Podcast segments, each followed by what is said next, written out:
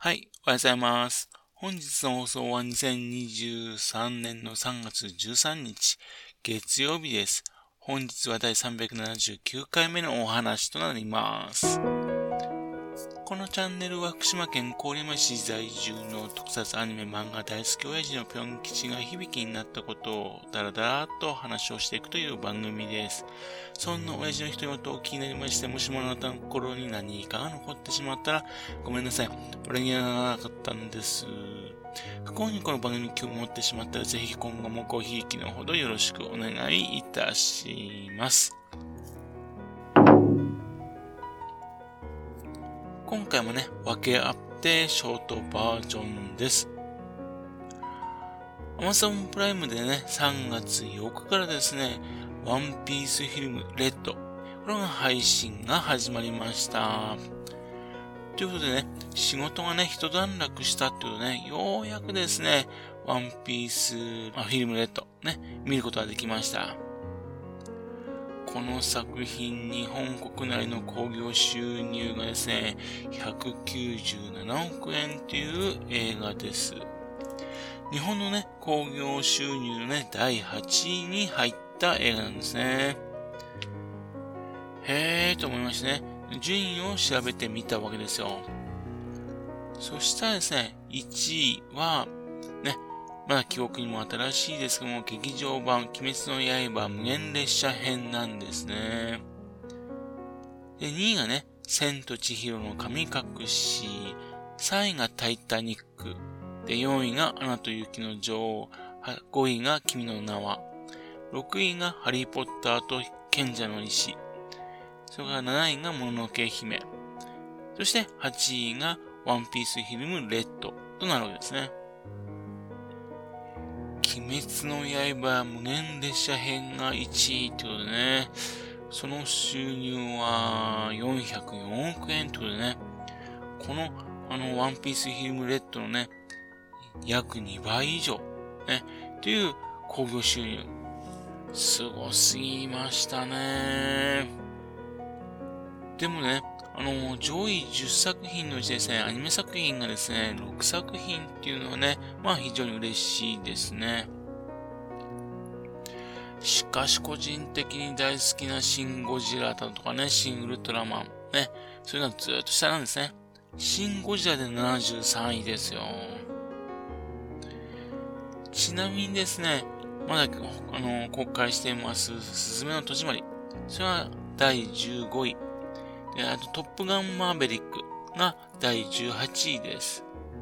そして、あの、ザ・ファースト・サム・ダンクが31位っていうことでね、えーと、この勢いだとですね、昨年公開映画の第1位はですね、このワンピースフィルムレッドに完全決定というになりそうですね。今回のね、メインキャラクターの歌ことですね、歌手のアドさんね、これがすごいですね。本当に歌聴き惚れてしまいました。この歌を聴くためにですね、2回3回とね、通ったっていう人もね、話聞きますけどね。まあ、この納得ですね。多分この調子でいくとね、DVD ね、そういうのも非常に売れるんでしょうね。見て思ったのはですね、歌と作品の組み合わせ、これが良いですね。アート雪の女王みたいにですね、唐突にミュージカル風になるっていうんではなくてですね、歌がですね、武器、あるいは異能能力という形なんでね、違和感がないんですね。マクロスデルタみたいな感じですかね。ちょっと心配していたですね、歌をですね、アドさんとね、声優の名塚香織さんが演じていらっしゃいますんで、その二人で演じるって違和感があるんじゃないかなと思ったんですがね、そこの部分はね、ほとんどなかったですね。で、また、この映画見てね、面白かったのは、長く続いているワンピースの世界なので、キャラクターがやたら多いんですね。というわけで、できるだけね、そのキャラクターを出そう出そうとしてるとこがね、いいですね。ですけども最近ですね、テレビの本編の方ですね、追いかけていないんでね、正直誰だこれっていうのもね、結構多かったです。まあ、私の勉強不足ですかね。で、エンディングの方にね、懐かしのキャラがね、たくさん登場しているのもいいですね。ただ、訳あってね、アラバスター編のね、二人が出ていないのが残念ですかね。個人的にはですね、ワンピースの映画の中でね、ストロングワールドの方がね、好きだったんですけどね。そちら、そちらの方がね、ワンピースらしい映画かなというふうに思ってます。今回ですね、ワンピースは珍しい夢の世界、ね、そちらをね、題材としてるんですね。ストーリー的に夢ってことでね、